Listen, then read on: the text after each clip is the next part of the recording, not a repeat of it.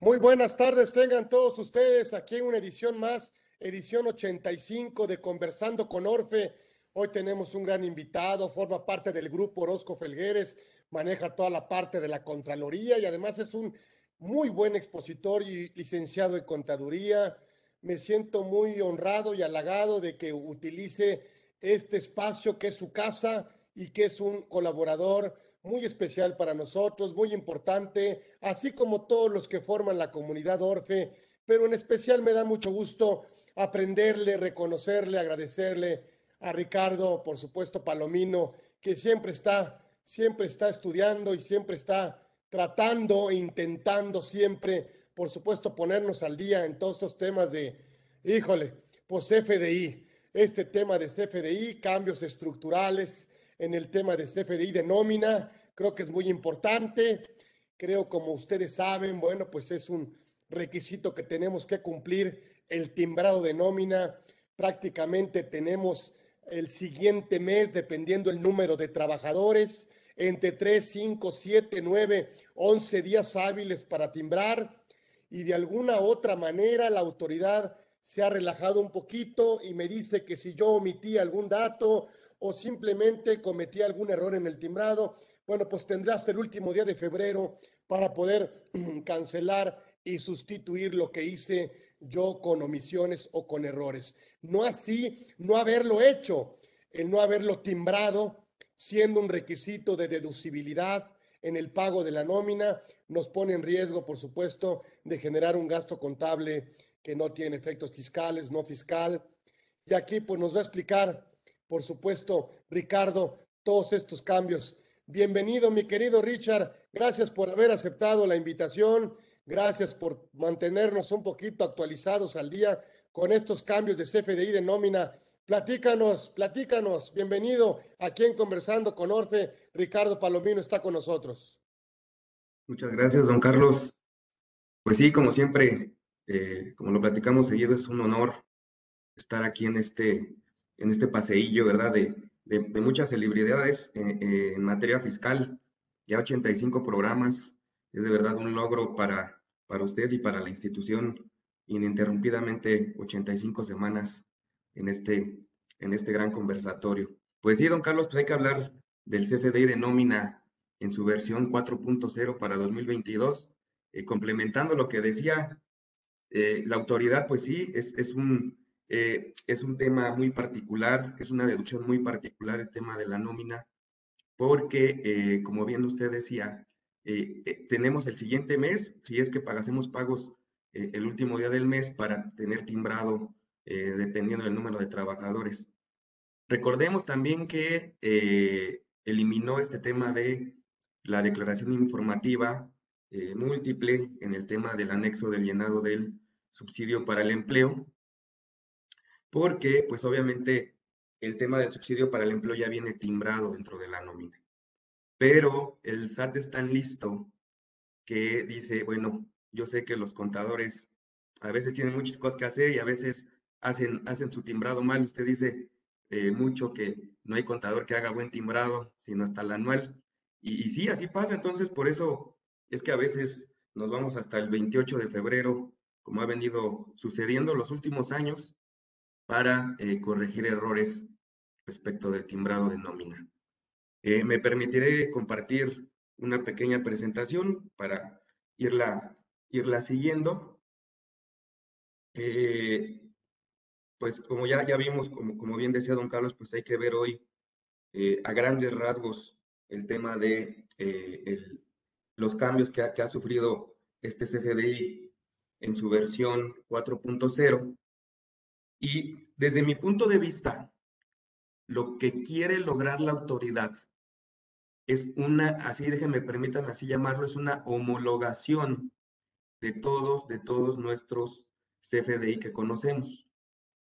Eh, incluso a veces hasta creo que ya, ya se metió en temas ya más fuertes que porque, por ejemplo, ya lo veremos eh, a continuación cuando pasemos realmente al, al tema de eh, cuáles son los cambios eh, el tema, por ejemplo, de la exportación, que está ya regulado conforme al Código Fiscal de la Federación, Y eh, eh, en la guía de llenado del CFDI 4.0, pues nos pide si es materia de exportación en el CFDI de ingresos y en el eh, complemento de carta aporte.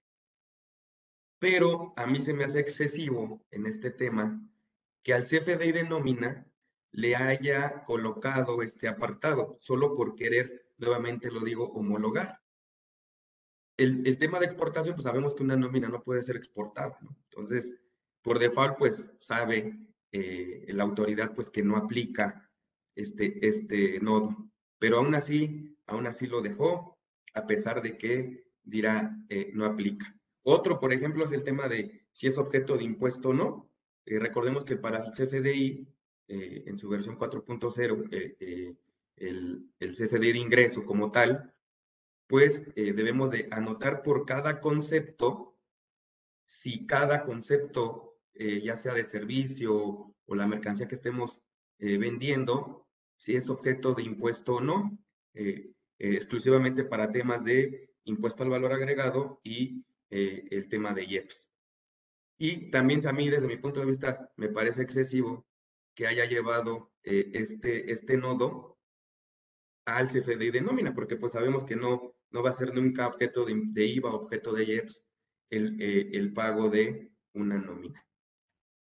Pero bueno, ya esos temas ya los, los veré un poquito más adelante, si nos da, si nos da esta hora, que pues es, lo que siempre tenemos para todos nuestros invitados.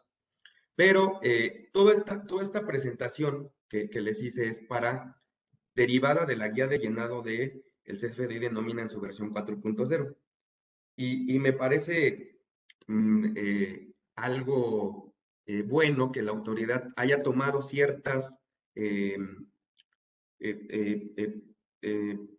frases de, la ley, de la resolución miscelánea, pues para llegar a un concepto de qué son los CFDIs de nómina.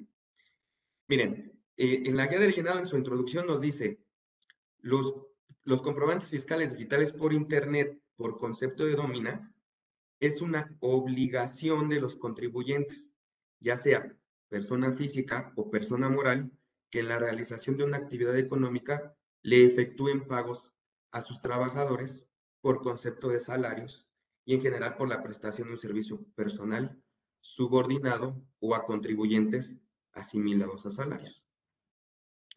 Eh, en el siguiente párrafo nos dice que este comprobante se puede utilizar como constancia o recibo para efectos de la Ley Federal del Trabajo.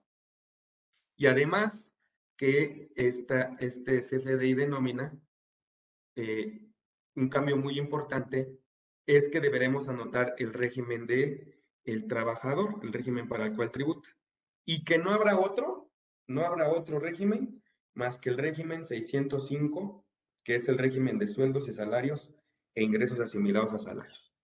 Como que trata, va a tratar de regular que todos, todos, todas aquellas personas que perciban una nómina por vía eh, de los sueldos o bien un asimilado a salario, pues estén correctamente dentro de eh, la actividad económica de eh, sueldos y asimilados a salarios. Eso es lo que va a buscar la autoridad. Nada más como un, como un ligero esbozo, como un ligero repaso, pues recordar que tenemos varios tipos de CFDI. Eh, nosotros vemos por lo regular seis, que es el CFDI de ingresos, que sirve para las facturas, el tema de los anticipos, y eh, como nota de débito. El CFDI de egreso, que eh, sirve como eh, nota de crédito, amparar devoluciones, descuentos o bonificaciones. El CFDI de traslado, que obviamente sirve para amparar el traslado de mercancía. El CFDI de pago o tipo P, que es comúnmente denominado el complemento de pago o recibo electrónico de pago el complemento de nómina, que es el que nos trae el día de hoy, que sirve para amparar los pagos de nómina y asimilados a salarios, y el eh, CFDI de retenciones e información de pagos. Recordemos para efectos de la nómina que no es necesario elaborar un CFDI de retenciones e información de pagos. La misma resolución miscelánea nos dice que el CFDI de nómina hará las veces de este CFDI de retenciones e información de pagos. Bien, también como, como un criterio general, yo divido un CFDI, cualquiera que sea, en tres grandes rubros, que es el anexo 20, así, así llamado en la guía de llenado, o datos generales. Un segundo eh, apartado que es el tema del complemento. Y un tercer rubro que es el tema de la adenda. El tema de la adenda, recuerden lo que es información que nosotros querramos anotar al final de este CFDI. El tema del complemento para el CFDI de nómina es bastante importante porque tienen su haber dos grandes rubros que eh, eh, son muy importantes para la nómina, para el CFDI de nómina, que es el complemento del timbrado, o sea, tenemos la parte del anexo 20 o datos generales. Un segundo apartado que es el complemento de la nómina y un tercer gran eh, elemento que es el complemento de timbrado. Así, así es como se eh, compone un CFDI eh, de, nómina. Entonces, si lo vemos en un XML, pues se verá de la siguiente manera. Esta, la única manera de ver este, el CFDI como lo tengo aquí, es que lo abran con un explorador. Si ustedes abren el XML con un blog de notas o con un Word, no se ven los apartados así. Yo creo que ya mucho les ha pasado que cuando abren el XML les cuesta mucho trabajo encontrar el rubro que, están buscando. Si lo abren en una página, ya a lo mejor de Google Chrome, por ejemplo, que es el, que, el buscador más utilizado, pues lo verán con, con los corchetes de colores, con los conceptos en colores, con los eh, importes en, en, negritas, ¿verdad? Y es, es así como yo lo podría dividir, hasta le puse los colores, para que conforme al, al, a, la, a la lámina anterior, ¿verdad? Veamos estas tres grandes rubros. El primero, los datos generales o del anexo 20, nada más como, como un, como una anotación, este es un eh, CFDI 3.3. Ahorita pasamos al 4.0.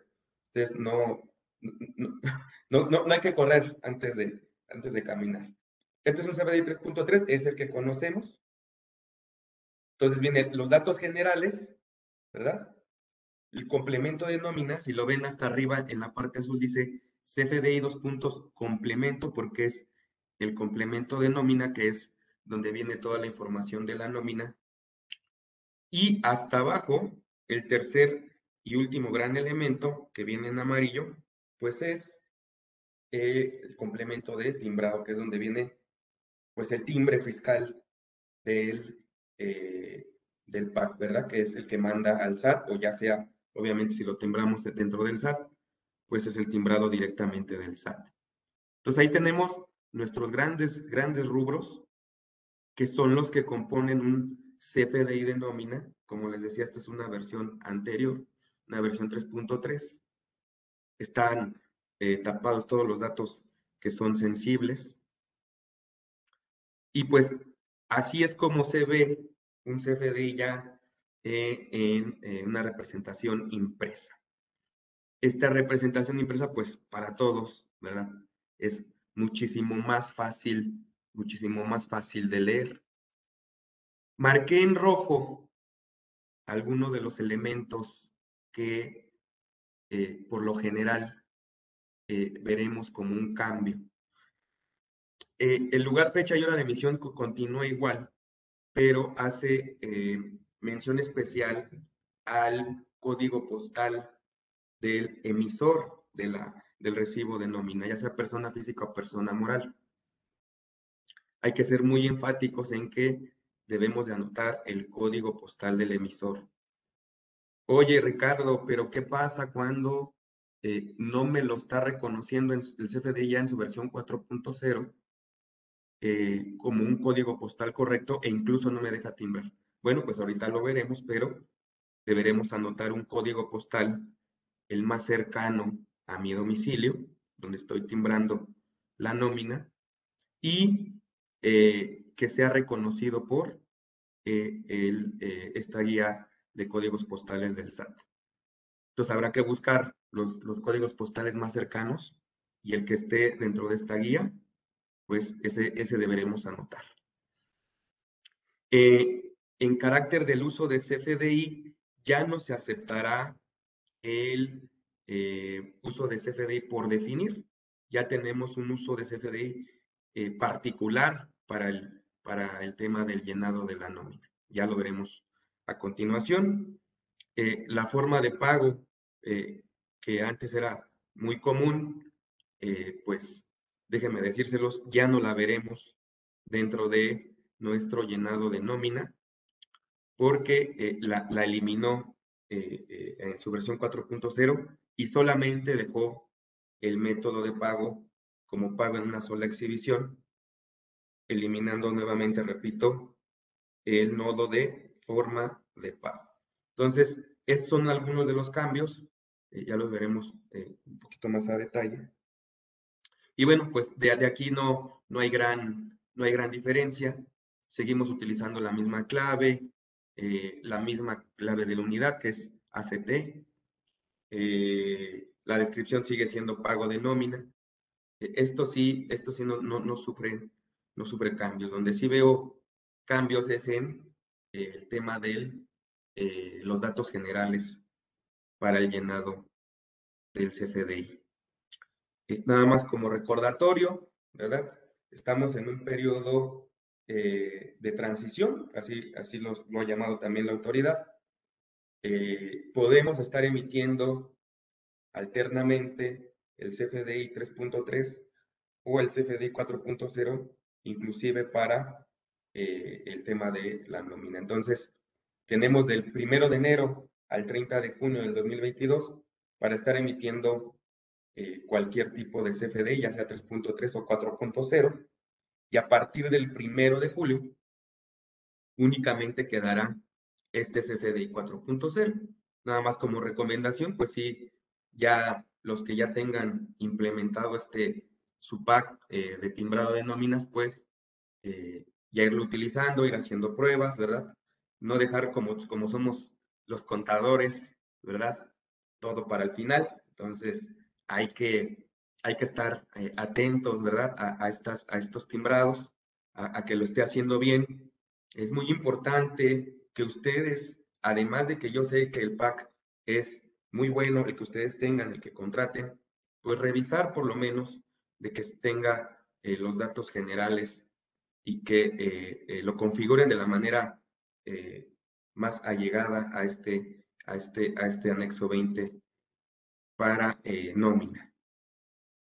Bien, entonces pues ahora sí, vamos al, tema, al tema que en realidad nos trajo el día de hoy, que es cuáles son los cambios en la estructura de este CFDI 4.0.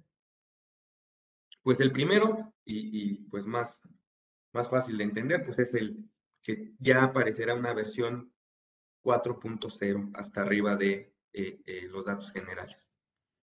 Eh, sigue, se sigue manteniendo el tema de serie y folio. Recordemos que la serie y el folio es opcional porque es solamente un control administrativo, así lo llama en su guía de llenado el SAT. Es obviamente nada más para carácter interno eh, e, este, esta serie folio de este CFDI. La fecha, pues sigue siendo la fecha de, la emisión del CFDI, muy diferente, muy diferente y mucha atención al tema de la fecha de pago y fecha inicial y fecha final de pago. Son conceptos totalmente diferentes. En fecha se anota la fecha en que se emite el CFDI. Eh, la forma de pago, pues ya, ya lo veíamos anteriormente, ya no existirá para este CFDI 4.0, solamente dejamos el método de pago PUE. Subtotal, esto no tiene cambios, es el importe de los conceptos antes de descuentos e impuestos. Los descuentos se debe registrar el importe total del descuento aplicable antes de impuestos.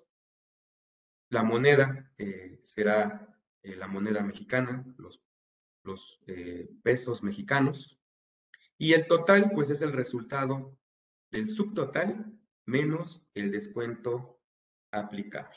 Esto es lo que yo le llamé, pues obviamente, la cabecera del CFDI, que son datos que vienen ya eh, por default, ¿verdad? Excepto la, la fecha de la emisión del CFDI, que pues será la fecha en que realmente estén emitiendo este famoso CFDI. El tipo de comprobante, pues no cambia, debemos de registrar la clave N, es un CFDI tipo N o de nómina. Y este cambio que les decía que a mí me parece que no debería de, existir dentro del eh, CFDI de nómina, pero que así lo está haciendo. Nuevamente repito, quiere, quiere homologar eh, la autoridad sus eh, CFDIs y pues entre ellos, pues este tema de exportación es un, un nodo que mantendrán todos los CFDIs y pues nos dice que debemos de eh, anotar la clave 01 que es no aplica de manera forzosa.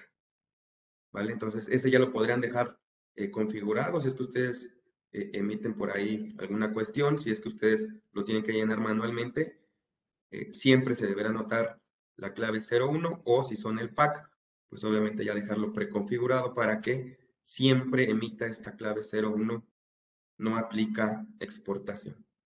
El método de pago se, seguirá manteniendo eh, la clave PUE, pago en una sola exhibición, eso no tiene ningún cambio.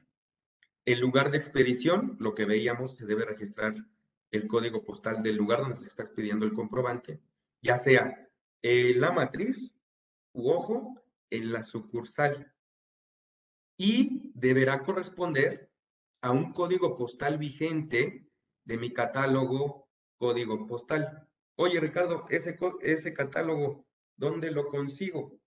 Pues en el mismo eh, portal donde viene la guía de llenado, ahí verán un Excel, bueno, verán, en este momento verán dos Excel, uno para el CFDI versión 3.3 y otro para el CFDI versión 4.0. Y dentro de todas las pestañas verán esta que dice código postal. Entonces hay que tener eh, mucho cuidado en que eh, eh, también como tip, no, no, no, si tenemos sucursales, si se está timbrando, si son empleados de la sucursal, obviamente timbrar el código postal de la sucursal, porque somos muy adeptos los contadores a que todo es para la matriz y no, no es así. Si somos empresas que tenemos matriz y sucursal, pues hay que timbrar el CFDI eh, donde se esté eh, realizando la operación. En este caso, por ejemplo, si son trabajadores de la sucursal, repito, el código postal de la sucursal. Y un tema que, pues obviamente nos ha dado un dolor de cabeza, que es el tema de la cancelación y relacionar el CFDI. Por default, yo sé que, que, lo, que lo han hecho, eh, debemos de, eh, cuando tenemos un error dentro del CFDI y cancelamos el anterior, dado que nuestros PAC reconocen eh, los periodos, hacen mención, sin que nosotros lo hagamos, al UUID, al folio fiscal, del CFDI que estamos cancelando. Así lo hacíamos. Así lo hacíamos y esto no va a cambiar. Esto es normal, ya lo tiene bien identificado el SAT. Pero déjenme decirles algo. Si ustedes van directamente a la guía de llenado, nos dice que la mejor manera de cancelar, dado que nos debemos de darle la clave 01, 02, 03, 04, que la manera de cancelar es con la clave 01. Pero a ver, ¿qué es la clave 01? Es de que ya existe una relación anterior.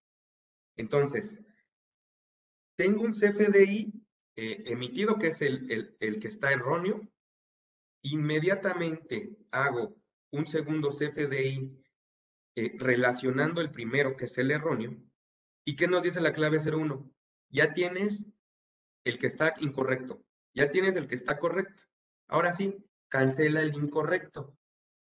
¿Y qué creen, amigos? Pues va a decir que no se puede cancelar. ¿Por qué? ¿Por qué no se puede cancelar? Porque ya hay un segundo CFDI relacionando al primer CFDI incorrecto. Y eso es motivo de que hasta ahorita, hasta el día de hoy o hasta ayer, no se pueda cancelar el primer CFDI. A mí, en lo personal, ya me dijeron varias personas que en algunos casos ya está haciendo eh, su chamba el SAT y que ya está haciendo el enlace en el cual ya está permitiendo cancelar el primer CFDI. Y esto pasa no solo, no solo para el CFDI de nómina. Si ustedes en este momento quieren agregar a un CFDI de ingreso, por ejemplo, la clave 01, porque ya existe un CFDI previo, y lo relacionamos, no los va a dejar cancelar hasta que el SAT se pronuncie a ello y que deje hacer esta cancelación. Esto es un tema obviamente informático. Entonces, ¿qué es lo que estamos recomendando?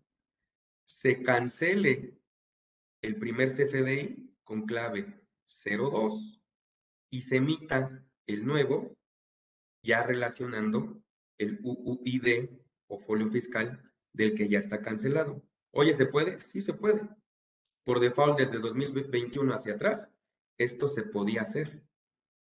¿Por qué? Porque reconoce el PAC, el UID o folio fiscal del que ya está cancelado.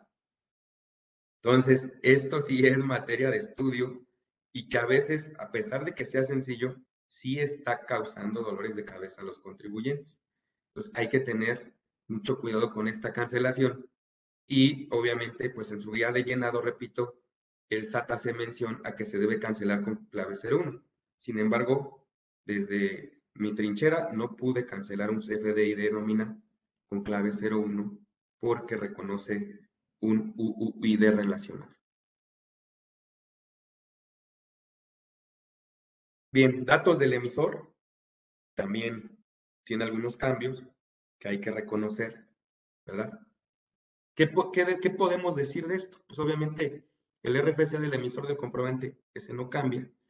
Nada más que hay que tener mucho cuidado al momento de configurar su CFDI de nómina. ¿A qué me refiero?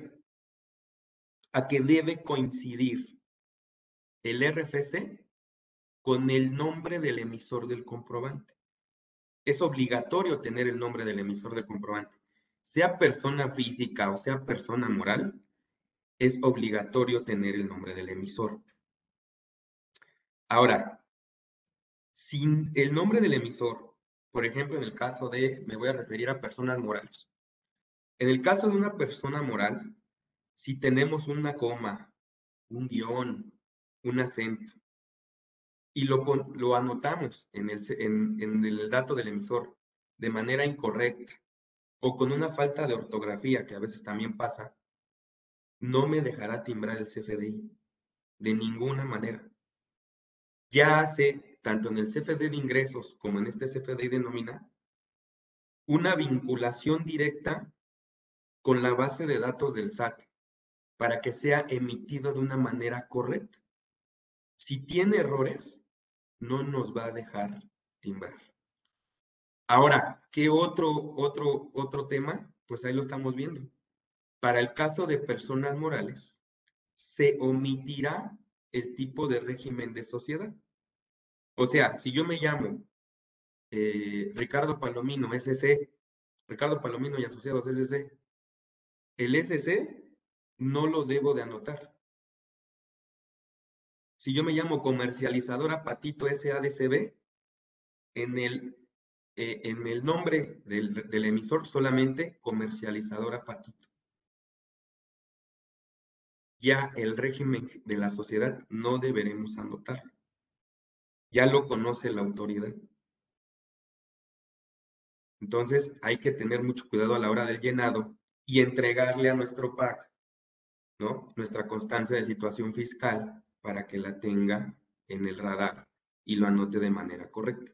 Y si lo hacen de manera manual, que no es recomendable, pero que muchas veces pasa con algunos PACs, pues deberemos de estarlo anotando de manera periódica y de manera correcta dentro de los datos del emisor. Método de pago, repito, se queda como PUE. Y el régimen fiscal, obviamente hasta abajo, ahorita vemos los regímenes fiscales, por eso se anotó, por eso se eliminó, se eliminó el régimen fiscal dentro del nombre, porque hay un apartado eh, eh, nada más para el régimen fiscal. Datos del receptor, pues deberemos de anotar el RFC del receptor del comprobante. Y va a pasar lo mismo que les estoy diciendo que con el emisor. Lo mismo. Si está mal anotado el nombre del receptor versus el RFC que tiene reconocido el SAT, nos mandará un error y no nos dejará timbrar este CFDI de nómina. Oye, Ricardo, ¿y cómo le voy a hacer? ¿Qué creen que dice la guía de llenado? ¿Qué creen que dice la guía de llenado? Pues que debes de pedirle su constancia de situación fiscal. Oye, ¿y dónde está la obligación de que el mismo trabajador me entregue su constancia de situación fiscal? Pues no la hay. Busqué y busqué y no encontré dónde venga la obligación de que él me entregue a mí su constancia de situación fiscal. Pero en la guía de llenado sí me dice que deberá de entregármelo. Y hasta viene el link de dónde puedo descargar la constancia de situación fiscal. Recordemos que incluso es obligación del patrón, en el artículo 99 de la ley del impuesto sobre la renta, pues dar de alta a sus trabajadores cuando estos no tengan un régimen fiscal. ¿Y qué otra cosa? Que nos obligan a tener dentro de la constancia de situación fiscal y que a mí se me hace demasiado. El domicilio fiscal del receptor, no me, no me refiero a calle, número, colonia, manzana, lote, no. Al único dato que piden, pues es obviamente, ya lo sabemos, el, eh, el código postal. Oye, pero el código postal, si me lo entrega incorrecto porque me está dando un recibo de, de teléfono y no quiere darme su constancia de situación fiscal, pues este CFDI estará incorrecto. ¿Por qué? Porque el el, código postal ya está asociado a un RFC. Incluso no nos dejará timbrar este CFDI. Nos están obligando a pedirle su constancia de situación fiscal, repito, al trabajador. Ya no digamos del asimilado, porque el asimilado ya de entrada sabemos que ni trabajadores. Que nos gusta hacer ficciones fiscales, sí, sí, sí, sí, yo sé que que somos, que somos así. Pero recordemos, de entrada el asimilado no es trabajador. Pero al trabajador sí. Y otra, en el régimen fiscal deberemos anotar el régimen 605, que es sueldos y salarios e ingresos asimilados. Oye, ¿me estás diciendo que debo eh, hacer un cambio de actividad económica dentro del SAT? Sí. Así, así, así de, así de, así de sencillo y complicado a la vez. En uso de CFDI, pues deberemos forzosamente anotar CN01, que es nómina, forzosamente. Ya no se puede utilizar por definir. esto ya pasó. Ya es arcaico anotar por definir en el, en el CFDI 4.0. Eh, ya no existe esa clave, la famosa clave P01, ya no existe. Cosas que no cambian, pues obviamente ya lo veíamos, la clave es la 8411 1505, eh, el valor es 1, la clave de la unidad ACT, eh, por sus siglas de actividad. La descripción es, sigue siendo pago de nómina. El valor unitario igual no cambia, es la suma de los campos de total de percepciones más total otros pagos que vienen dentro del, complemento de nómina. Y en descuento, pues se debe de anotar el total de deducciones. Y otro cambio que viene aquí marcado en rojo, pues es anotar la clave 01, dado que no es objeto del impuesto al valor agregado o de IEPS. Entonces, ahí vienen eh, bastantes cambios. Como les decía, el catálogo, en el nombre del emisor, ya no se anota eh, el, eh, el, régimen fiscal de, la persona moral. ¿Por qué? Porque ya tiene su apartado especial dentro del CFDI. Y aquí vienen todos los, todos los, también igual viene dentro de la guía de, llenado, en, en, el archivo en Excel, de todos los regímenes fiscales que podemos anotar, tanto del emisor como del receptor. Desde el 601 hasta el 626. Y el 626 se, eh, es directamente para el régimen simplificado de confianza eh, tanto para persona física como para persona moral. Y lo que les decía, eh, la clave de la clave 605, que es sueldos y salarios que solamente le toca al receptor.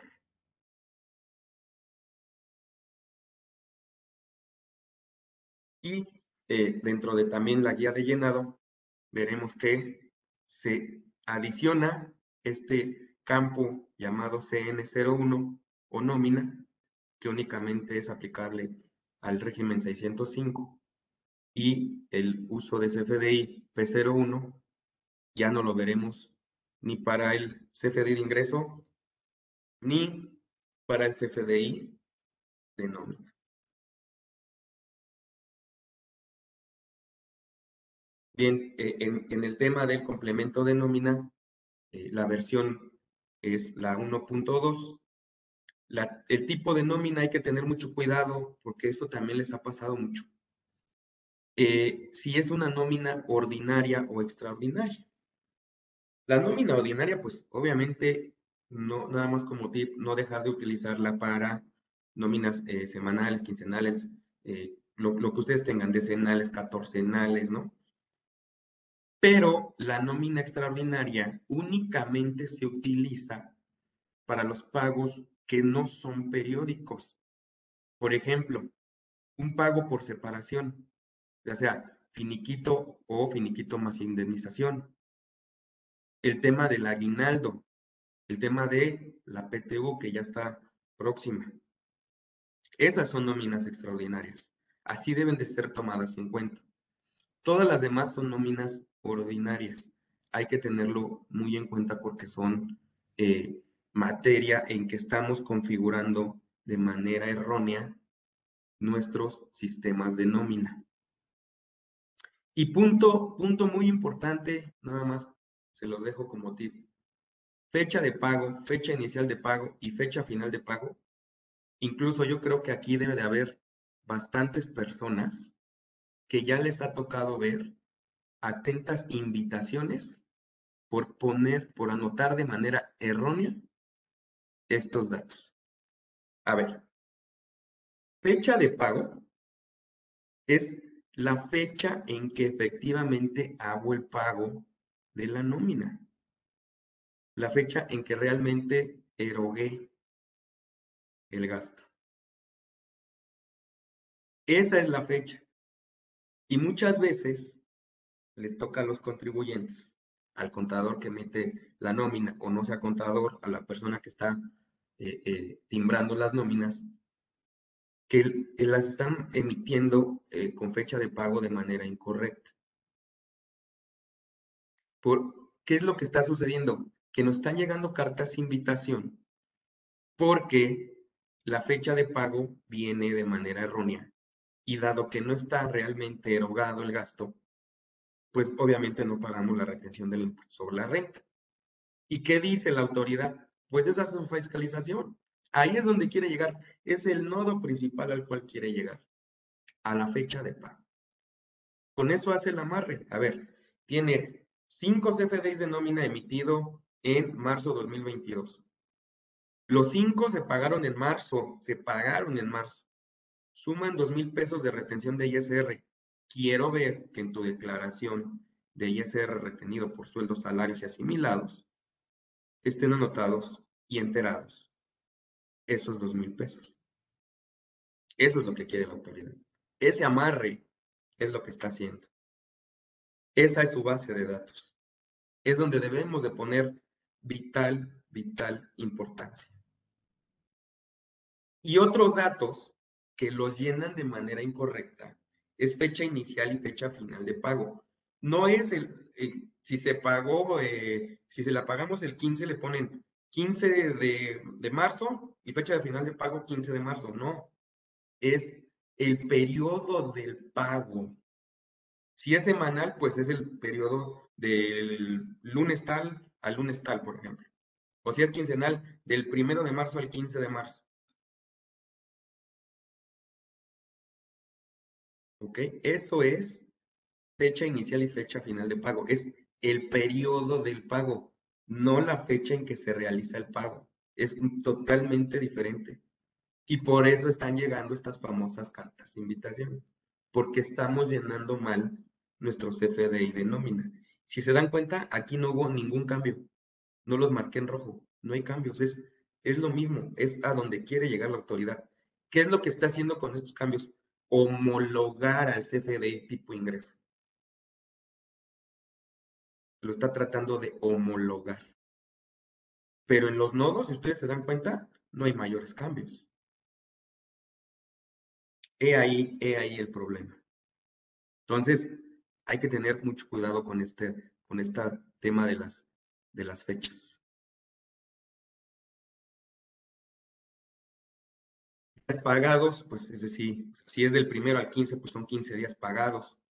Eh, muchas veces eh, le eh, anotan para evitar el tema de dejar de pagar los cinco famosos días le ponen 15.20 a estos días pagados y lo aceptará, lo aceptará este CFDI 4.0 o lo seguirá aceptando.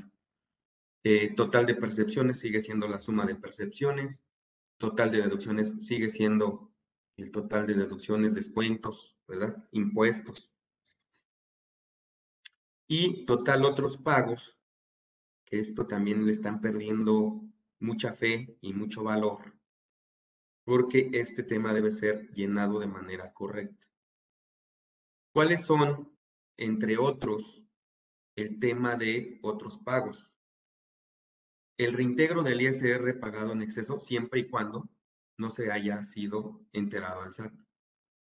El subsidio para el empleo, pero no es, no es el causado, es aquel que haya sido efectivamente entregado al trabajador el tema de viáticos entregados al trabajador, el tema de una aplicación, ¿verdad? De esta declaración anual que se presentó en febrero, el saldo a favor por compensación, si reintegramos y ser retenido en exceso del ejercicio anterior, entre otros. ¿Por qué son otros pagos? Aquí lo dice muy claramente. Se registran como datos informativos porque no son ingresos acumulables para el trabajador. Si fueran ingresos acumulados para el trabajador, pues obviamente se van directo a el tema de percepciones, pero no lo son. Si vuelven a repasar lo que les dije, ninguno de estos es un ingreso acumulable. Y no se suman a las percepciones, ya que no son acumulables. Datos del emisor, pues se sigue manteniendo, si es en caso de que el emisor sea persona física, eh, la CURP si es persona moral, eh, no se debe de anotar este, este campo, el registro patronal.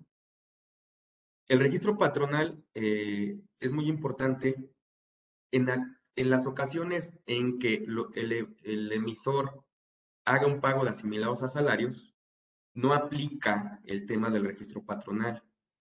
Oye, Ricardo, sí me deja hacerlo, está bien, pero no es aplicable a las nóminas de asimilables a salarios. No tenemos por qué dar ese dato informativo. En datos del receptor, pues el CUR, número de seguridad social, fecha de inicio de la relación laboral, la antigüedad, ¿no? Son datos que, pues obviamente, nos pide el carácter informativo del receptor. Y obviamente habrá unos, algunos, que no sean solicitados porque obviamente pues son asimilados a salarios. Bueno, tenemos algunos minutitos. Eh, me dice Carla Garduño, buenas tardes y dentro del mes me doy cuenta que está un, mal un CFDI de la quincena. ¿Se puede cancelar sin relación? No. Siempre, de hecho, se, los digo, por default el PAC eh, emite el CFDI eh, que lo sustituye con relación. Siempre va a estar relacionado. Si un trabajador tiene eh, solo en su RFC el régimen simplificado de confianza, ¿se tiene que aumentar sus obligaciones fiscales de sueldos y salarios? Sí. Sí, y si la actividad económica, si está además prestando sueldos y salarios o asimilados a salarios, pues deberán aumentar, aumentar la actividad económica. Eh, se pueden elegir nóminas extraordinarias si a un socio de sociedad civil cobra anticipo de remanentes. La respuesta es sí, sí lo puedes agregar. Y bueno, bueno, dependiendo porque en ocasiones las nóminas extraordinarias para el tema de eh, asimilados a salarios, para este tema de anticipos de remanentes, ya lo maneja de carácter extraordinario. ¿Por qué? Porque no lo hacen de manera mensual. Si lo hicieran de manera ordinaria, el sistema por default lo tomaría como una norma ordinaria. Pero este cobro de anticipos de remanentes los hacen regularmente de manera, de manera extraordinaria. Nada más habría que agregar la fecha inicial y fecha final de pago. Me parece que sería el único dato que te faltaría. Los finiquitos entonces se deben de timbrar en una nómina extraordinaria o se puede realizar desde una ordinaria. Depende, eh, mi estimado amigo Amauri. La el finiquito, si por sí solo se timbra dentro del pago del sueldo, lo verás dentro de una nómina ordinaria. Si junto con el sueldo salen vacaciones proporcionales, aguinaldo proporcional, prima vacacional, tú lo verás dentro de una nómina ordinaria. Si lo timbras diferente al sueldo, no trae sueldo, no, no está dentro de la nómina ordinaria, ahí sí, obviamente, lo verás como una nómina extraordinaria. Bueno, esto era para, obviamente, atender, atender sus eh, eh, inquietudes.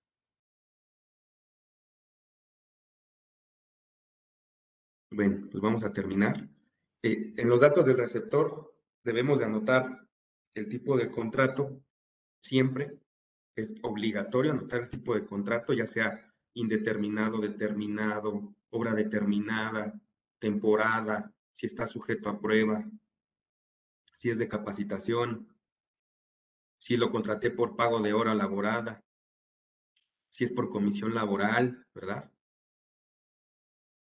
Si es otro tipo de contrato, que no esté dentro de este catálogo, pues nos vamos directamente al 99. La clave es la 99. Debemos anotar si el, el, con valor sí, si el trabajador está sindicalizado únicamente cuando el trabajador esté asociado al sindicato dentro de la organización que, a la cual le presta sus servicios. Es importantísimo anotar el tipo de jornada, esto no aplica cuando se realice a asimilados. Los asimilados no tienen una jornada. ustedes crean sus ficciones, sus ficciones fiscales, pero de entrada un asimilado no tiene eh, eh, un, tipo de jornada. Las jornadas pueden ser diurna, no, nocturna, mixta, por hora, reducida, continuada, partida, por turnos. Y si no está dentro de estas, nos vamos a la clave también 99, que se refiere a otro tipo de jornadas. Eh, el tipo de régimen ya lo veíamos, ¿verdad? Del receptor, que puede ser obviamente es el 105, pero deberemos de anotar si es por sueldos, si es un jubilado, si es pensionado. Ya sabemos que el régimen es sueldos, pero además debemos de darle esta anotación de qué tipo de régimen tiene, porque pues como, como decían en la pregunta, oye, si es un miembro de consejo, si es un miembro de una sociedad civil, si es un miembro de una asociación civil, ah, bueno, ahí se anota el tipo de régimen al cual pertenece. Estos datos, pues en algunos casos son opcionales, ¿verdad? Número de empleado, el departamento al que pertenece, el puesto, ¿no? De la actividad que realiza y el riesgo del puesto. El riesgo del puesto es obligatorio dependiendo de cómo nos tenga identificados el SAT, el, INS, perdón. Y también, otro tema, esto no aplica para asimilados a salarios. Me ha tocado ver en la práctica que emiten sus FDI de asimilados y tienen un riesgo de puesto. Esto no es posible, ¿no? A los asimilados no les aplica un riesgo de puesto. Debemos de anotar la periodicidad de pago, ¿verdad? Esto no cambia y esto es obligatorio. El banco, también un banco eh, reconocido, ¿verdad? Por el, SAT. Y también tenemos, entre otros, ¿verdad? Eh, Panamex, o sea, los normales, pero también vienen reconocidos aquellos bancos chiquitos que a veces nos cuesta identificar, también están. Es muy difícil que un banco afiliado, ¿verdad? Al Banco de México no esté dentro de esta este, esta, esta guía de llenas. Y muy importante también, anoten de manera correcta la cuenta bancaria. Los PAC por sí solos te dejan anotar la cuenta bancaria 11 posiciones, un número de teléfono celular, porque a veces el, con el número de celular es, hace las veces de una cuenta bancaria. El número de tarjeta o de crédito, de débito o de servicios a 15 o 16 posiciones. La clave, la clave que es a 18, ya sabemos. Un número de monedero electrónico. Pero muchas veces me ha tocado ver que ni siquiera lo anotan. Esto es un dato eh, informativo muy importante también para el SAT. Salario base de cotización y salario integrado cuando son trabajos por eh, trabajadores por sueldos y salarios. Si es un asimilado, no le aplica un salario base de cotización, ni mucho menos integrarle un salario. Y eh, se debe registrar la clave de la entidad federativa. Bueno, pues hasta allí, hasta allí los cambios. Eh, muchas gracias a todos por sus preguntas. No sé, don Carlos, si tenga usted alguna, algún otro comentario. No, pues tener tener anotados todos estos pendientes, todos estos cambios. Muchísimas gracias a todas las personas que, que están conectadas con nosotros. No nos cansaremos de agradecerles que sin ustedes pues no podríamos hacer este espacio. Y a ti, muchas gracias, Ricardo Palomino, que estuvo con nosotros. un gusto, un placer. Le vamos a dar un reconocimiento, ahí lo tenemos, ¿verdad? Ahí lo tenemos, aunque sea virtual aunque sea virtual, ahí le damos su, su reconocimiento, ya se lo haremos llegar, por supuesto que sí, en esta sesión 85, muy oportuna, sobre todo con el tema, para que pues tengamos en cuenta todos estos cambios y, y no incumplir con algún requisito y, y poner en riesgo la deducibilidad de la erogación, que eso es importantísimo. Entonces, pues seguiremos, seguiremos estando para ustedes, por ustedes, ¿sí? Y con ustedes. Muchísimas gracias y le agradecemos mucho a Ricardo Palomino, contador Ricardo Palomino, que estuvo aquí con nosotros, pero aquí, aquí también no vino de, invitado, es desde casa a casa, es de casa a casa, es no solo de, de, de, de casa, sino de, ya de, casa estructural. ¿Eh? Así que Así que muchísimas gracias, lo aprovechamos, la verdad es que nos ayuda mucho, no solo internamente, sino con estas pláticas que, que nos ayudan a, pues, a tomar nota de todo lo que tengamos que cumplir en un tema de compliance fiscal, que es importantísimo. Entonces lo despedimos con muchísimo agradecimiento y nos vemos próximo miércoles, ya saben, 13 horas 13 horas igual todos los miércoles, si Dios nos presta vida, estaremos aquí con ustedes, por ustedes, ¿sí? Eh, y bueno, pues, sí, pues para ustedes, porque si, si no se mete nadie, pues la verdad es que, pues platicando solos, no, no, no, no jala esto. Así que muchísimas gracias. Todo Ricardo Palomino estuvo con nosotros aquí en la edición 85 de Conversando con Orfe. Muchísimas gracias. Nos vemos, ya saben, próximo miércoles, 13 horas, mismo canal, como dicen, bueno, pues sí, mismo canal, misma hora. Aquí nos vemos próximo miércoles. Muchísimas gracias a los que estuvieron con nosotros y a los que no, pues también.